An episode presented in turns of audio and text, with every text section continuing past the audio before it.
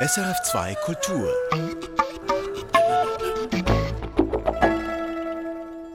Klima, Krieg und Kirche.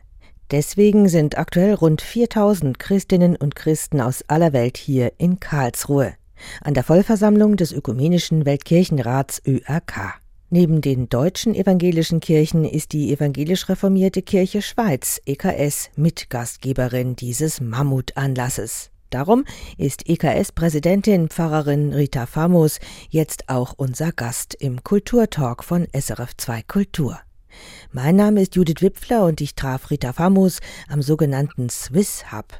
Das ist eine schicke rot-weiße Berglandschaft, die bis zur Decke der Kongresshalle ragt. Unübersehbar also und ein stark frequentierter Treffpunkt. Nicht nur wegen des besten Cafés auf dem Kongressgelände Karlsruhe. Warum betreiben die Schweizer Reformierten hier so einen Aufwand? Wir sind als Evangelische Reformierte Kirche Schweiz miteinladende Kirche und uns war es wichtig zu zeigen, dass Europa oder sagen wir mal der deutschsprachige Raum nicht nur aus Luthertum besteht, sondern eben auch der Schweizer Protestantismus, die andere Wiege der Reformation hier darzustellen, weil es gibt sehr viele Protestanten weltweit, also vor allem der Calvinismus ist ja unser internationaler Arm und die haben sehr Freude, hier sich wiederzufinden. Und das war uns sehr wichtig, dieses Welcome auch von dem Schweizer Protestantismus zu zeigen. Die andere Richtung, die geht nach Hause, zurück in die Schweiz. Die ökumenische Bewegung, die hat oft Mühe, die Sachen an die Basis zu bringen. Also wir haben eine gelebte Ökumene an der Basis, aber das, was jetzt der Ökumenische Rat der Kirchen macht, in Genf und weltweit, das ist manchmal ein bisschen hart, sich das an die Basis zu bringen. Ist das auch eine Idee dahinter? Ja, wir haben vor zwei Jahren entschieden und gesagt, das ist once in a lifetime, dass die Vollversammlung wirklich vor der Haustüre ist. Und haben gesagt, wir müssen alles machen, dass die Schweizer Kirchen oder Kirchgemeinden wirklich die Möglichkeit nutzen, hierher zu kommen. Und etwas von diesem internationalen ökumenischen Groove einzusaugen, weil es gibt Sachen, die kann man nicht mit den besten Übertragungen weiter transportieren, zum Beispiel die Stimmung in diesen liturgisch-musikalisch bunten Gottesdiensten, das kann man nicht, das muss man einfach erleben. Halleluja.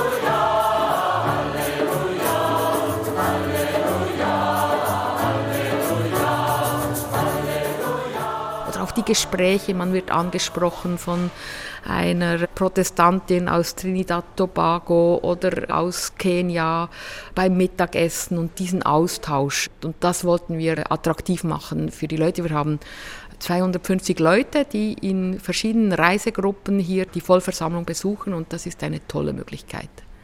Ich staune auch sehr, dass der Groove, die Stimmung sehr unterschiedlich ist. Dass es geht von Halleluja und freudigen Gesängen, teilweise auch aus südafrikanischen Rhythmen im Gottesdienst, also sehr lebensbejahend, sehr frohe Sachen, bis hin zu den ganz brennenden Themen unserer Zeit. Und dann haben wir noch die große Krise auch in der Ökumene mit der russisch-orthodoxen Kirche, der Krieg in der Ukraine, der ganz Europa mit erschüttert.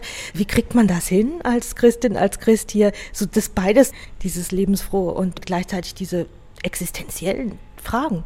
Ich glaube, das ist so, wie das Leben ist, allgemein, oder? Die Basis dieses Ganzen ist das gemeinsame Feiern. Für mich war es eben diese Vielfalt, die musikalische, die liturgische, an diesem Eröffnungsgottesdienst, auch, dass wir gemeinsam das Glaubensbekenntnis sprechen konnten. Das ist die Basis. Auf dem bauen wir das alles auf.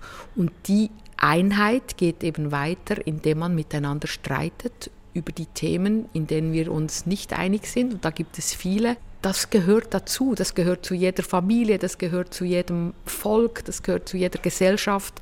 Das gemeinsame Feiern und an der Weiterentwicklung der Gemeinschaft feiten und darum ringen. Und das muss man irgendwie aushalten. Und das ist auch bereichernd, finde ich. Ja. Rita Famos von der EKS, Sie haben sich ja auch dafür eingesetzt, dass man keinesfalls die russisch-orthodoxe Kirche irgendwie ausschließen sollte, sei es aus dem Rat oder von dieser Vollversammlung, nach dem Motto, das ist vielleicht die letzte Chance, dass wir überhaupt miteinander reden können. Es sind ja auch Geistliche aus der Ukraine gekommen, ukrainisch-orthodoxe Vertreter, Erzbischof und andere sind da. Was ist Ihre Hoffnung, dass hier passieren soll zwischen diesen Menschen und zwischen diesen Völkern? Die Hoffnung ist, dass sie im Gespräch bleiben, weil sobald der Kontakt abgebrochen ist, dann sind alle nur noch in ihrer Insel, in ihrer Bubble und können ihre eigene Narrative befeuern. Und sobald man die anderen auch nur hören muss und auch nicht öffentlich sagen muss, wir sind einverstanden, aber man muss sie hören, dann kann etwas geschehen. Und wir haben heute gehört vom Generalsekretär, er hat beide Delegationen, die russische und die ukrainische, zur Pizza und zum Bier eingeladen und hat gesagt, wir sind da zusammengesessen und wir haben zusammen gegessen. Und ich denke, es passiert eben auch ganz viel hinter den Kulissen. Oder wir hatten heute in der Plenarversammlung dieses Gespräch mit den beiden ukrainischen Vertretern, also von der ukrainisch-orthodoxen Kirche russischer Herkunft und der, die selbstständig ist. Das ist sehr förmlich, das ist sehr offiziell, da mussten sie ihre Statements abgeben. Aber auf der anderen Seite passiert eben informell ganz viel, weil die treffen sich dann nachher und sprechen miteinander. Und ich glaube, diese Plattform zu bieten, solange das möglich ist, das war mir ein wichtiges Anliegen. Und ich bin froh und hoffe, dass da was passiert ja, was, was soll passieren? Der, in der Pressekonferenz, da war der Erzbischof von der autonomen ukrainisch-orthodoxen Kirche da und der sagte, er, würde gar nicht keinen Dialog führen im Moment und fühle sich auch gar nicht als Kirche anerkannt. Und das ist ja auch so ein Grundproblem bei, den, bei dieser Sache, dass die russisch-orthodoxe Kirche diese Kirche gar nicht anerkennt. Da klang das für mich jetzt wieder sehr ernüchternd. Sie sehen das anders oder Sie kriegen was anderes mit, dass da doch was passiert an Dialog? Ja, es hat, es hat Ernüchterndes und klar, offiziell müssen sie das auch sagen, weil das wird von ihnen erwartet. Aber ich denke, inoffiziell, ist, gerade in der Ukraine, sie sind gemeinsam Kirche, sie haben die Geflüchteten, sie haben die Not der Menschen, sie haben die geistliche, die materielle Not der Menschen, die sie zum Teil sogar gemeinsam auch versuchen, versuchen zu lösen. Ich erwarte keine Wunder hier. Aber die Tatsache, dass sie beide da sind, voneinander wissen, voneinander hören, das werden sie mit nach Hause nehmen. Aber wir werden hier sicher nicht die Probleme der orthodoxen Kirche lösen, aber wir tragen unseren Beitrag dazu, dass sie miteinander im, im Kontakt bleiben. Die Kirchen, sie beten und sie engagieren sich. Für die Flüchtlinge, die vor Konflikten und Unterdrückung fliehen. Presente. Pour tous ceux qui sont déplacés par la montée des eaux et la sécheresse. Presente. Kirchen und kirchliche Hilfswerke versorgen Geflüchtete mit Obdach, Essen, Medizin. Solch sozialdiakonisches Handeln ist eine Antwort der Kirchen auf Krieg und Hunger. Vielen Kirchen in Krisengebieten aber ist das zu wenig, zu wenig politisch. Aus der Ukraine, aus Südafrika, Indonesien und den Palästinensergebieten fordern sie, der Ökumenische Rat der Kirchen solle stärker bei den Staatsregierungen intervenieren, mit scharfen Stellungnahmen. Doch die Mehrheit der Kirchen hier an der Ökumenischen Weltversammlung in Karlsruhe sehen das leicht anders. Das Sozialdiakonische, das sei auch politisch, verändere Gesellschaften von innen. So auch meine Gesprächspartnerin in diesem SRF Kulturtalk, Pfarrerin Rita Famos, Präsidentin der Reformierten in der Schweiz. Ja, wir hatten auch ein Gespräch mit einem reformierten ungarisch sprechenden Bischof aus Transkarpatien, also einer ganz kleinen Ecke in der Ukraine. Und er hat zum Beispiel gesagt, ja, wir sind ja eine absolute Minderheit in der Ukraine. Wir dürfen nicht einmal Ungarisch sprechen, jetzt seit dem neuen Sprachengesetz. Aber wir haben ganz klar durch unsere Aufnahme von Geflüchteten, und zwar auch orthodoxe Geflüchtete, ukrainisch sprechende Geflüchtete, dadurch, dass wir sie aufgenommen haben, haben wir ganz klar auch strategische Signale ausgesandt. Und ich glaube, Diakonie hat immer auch diese Signale. Es ist ein Zeichen der Nächstenliebe. Und ich höre das ja jetzt hier in der Ukraine, aber man, man hört das von allen, mit denen man hier spricht. Die kommen ja zum Teil aus Ländern, wo sie verfolgt sind, die Christen. Sie kommen aus Ländern, wo sie in konfessionellen Kämpfen sind. Und sie sagen dort, aber durch die Diakonie haben wir eine Sprache, die eigentlich diese diese Liebe Christi, an deren Wirksamkeit wir glauben, ganz praktisch vermittelt. Und so Dinge ermöglicht, die man auf dem politischen, auch auf dem kirchenpolitischen Parkett nie ermöglichen könnte. Und ich glaube, das ist die Kraft der Christenheit und Kraft der Glaubenden. Es kann sehr viele Streitigkeiten geben, aber es kann eben auch sehr viele konstruktive Prozesse auslösen. Was hat Sie jetzt am meisten fasziniert in diesen ersten Tagen? Also für mich war schon sehr faszinierend das gemeinsame Feiern. Ich finde, das gibt einen Boden, da kann man sich nicht rausziehen. Da merkt man und spürt man, da ist man irgendwie in ein großes Ganzes eingebettet.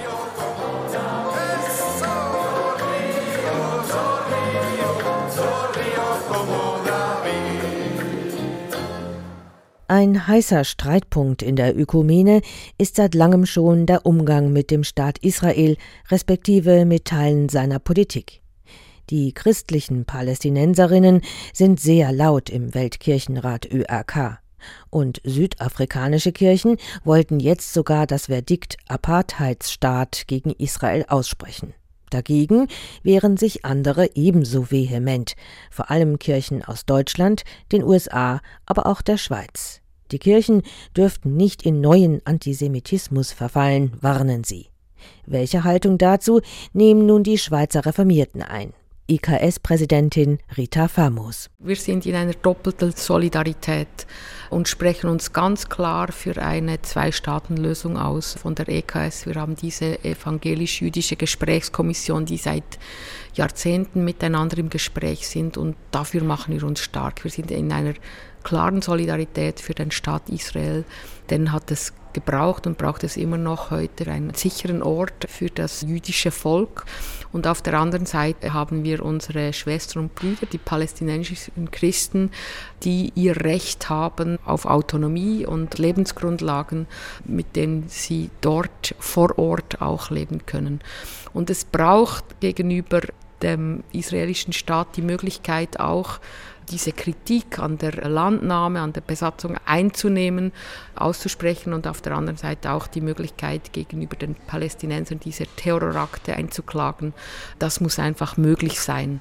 Dafür machen wir uns stark. Alles, was Richtung Zwei-Staaten-Lösung, das ist auch ein langer Prozess. Das wird man nicht in ein schon gar nicht an einer Volksversammlung lösen können. Und wir fördern alles, was zum Beispiel in der Bildung ist oder wenn die Kinder äh, mehrsprachig zusammen in Schulen gehen und dort miteinander, voneinander die Sprachen lernen, miteinander den Alltag teilen, dann Bildungsprogramme auf universitärem Niveau. Also ich glaube, das, das sind wichtige Signale, die wir aussenden sollten. Sie sind Theologin, Rita Famos, und ich würde Sie gerne noch fragen, was Ihnen für eine Theologie oder sagen wir mal Israel-Theologie hier beim ÖAK begegnet.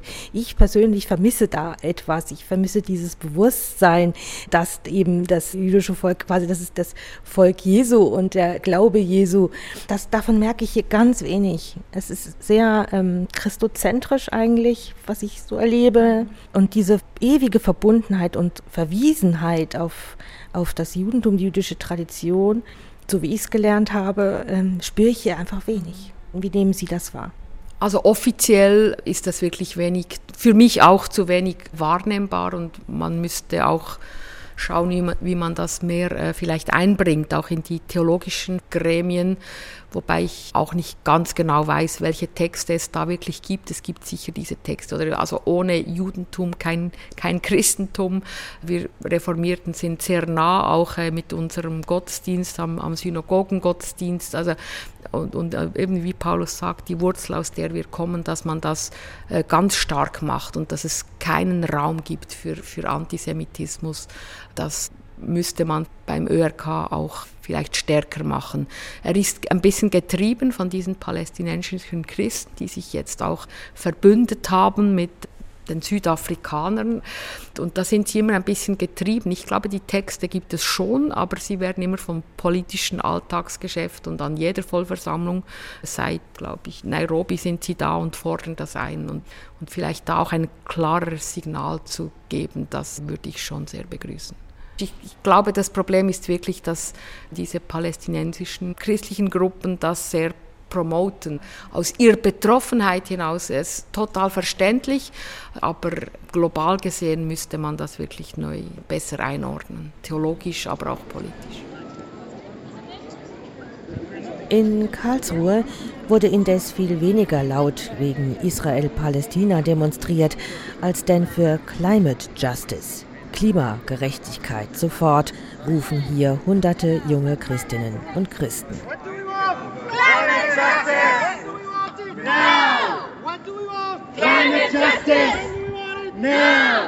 Täuscht mich das oder ist das wirklich eine der Hauptbotschaften, die hier ausgehen soll von dieser ökumenischen Ratsvollversammlung, dass es mit dem Klima und mit unserem Verhalten in dieser Welt so nicht weitergehen kann?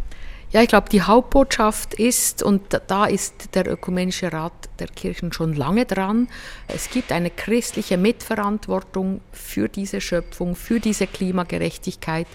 Die Völker des Südens sind sehr stark im Ökumenischen Rat der Kirchen und die sind gekommen und die fordern das ein und wir ziehen mit ihnen an einem Strick.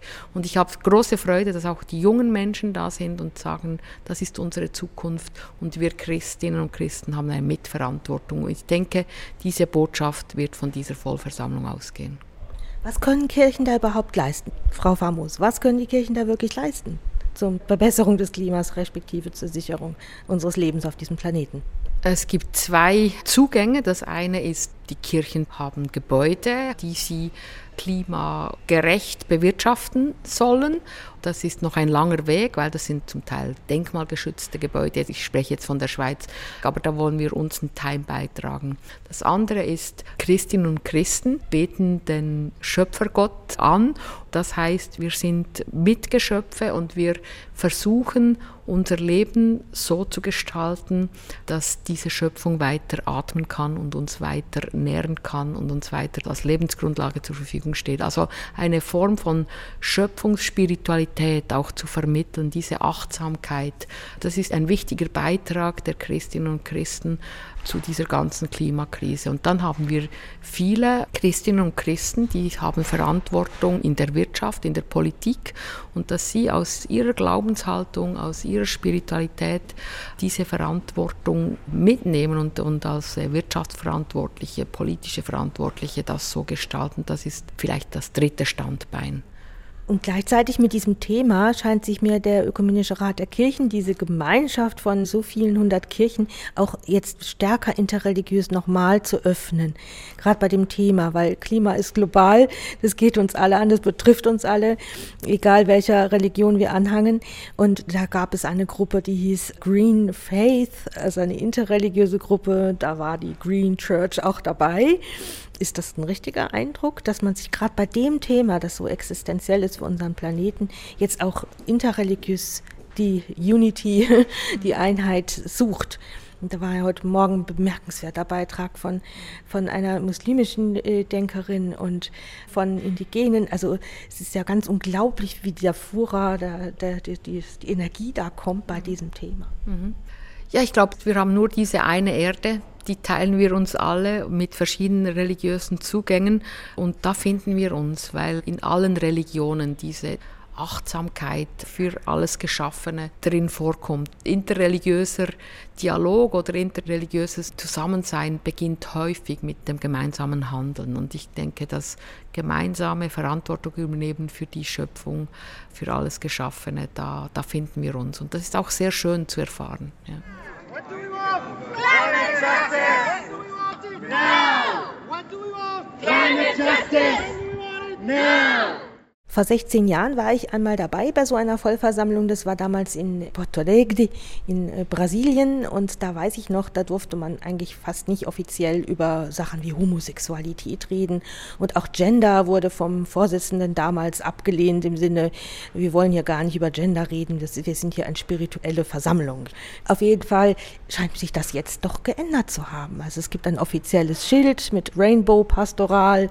Es gibt im Canisius Haus, das ist lustigerweise beispielsweise bei den römisch-katholischen Glaubensgeschwistern verschiedene Sachen zu diesem Thema. Claudia Bandixen, auch aus der Schweiz, macht da auch mit. Es wird äh, gesprochen über Sexualität, über Missbrauch und auch über Gender und geschlechtliche Identität. Das ist neu.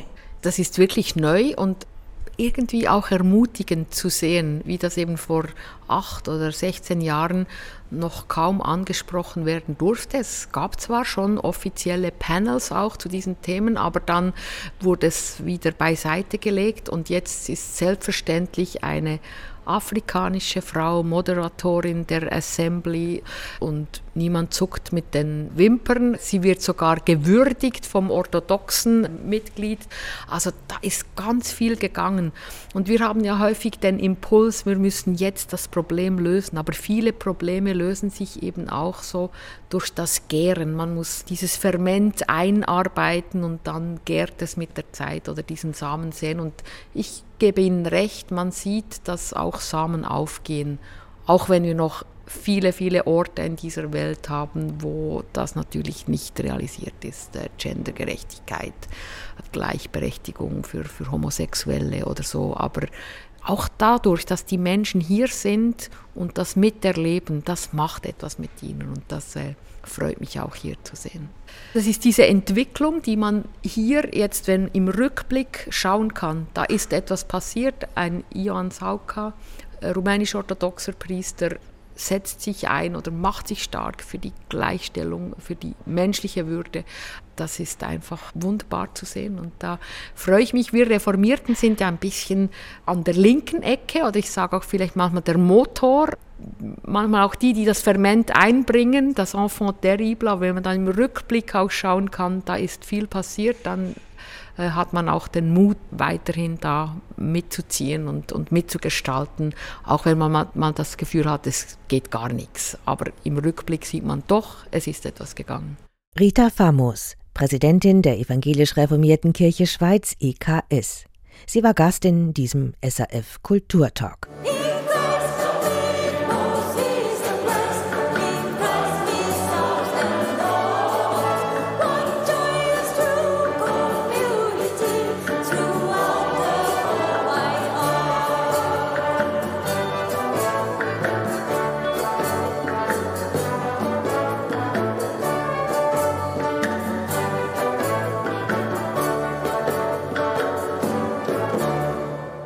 Mein Name ist Judith Wipfler und ich bleibe noch etwas hier in Karlsruhe bei der Ökumenischen Weltkirchenversammlung.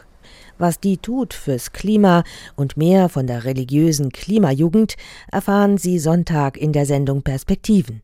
Sonntagmorgen halb neun oder dann auch online auf srf.ch-audio. Erfahren Sie mehr über unsere Sendungen auf unserer Homepage srf.ch-kultur.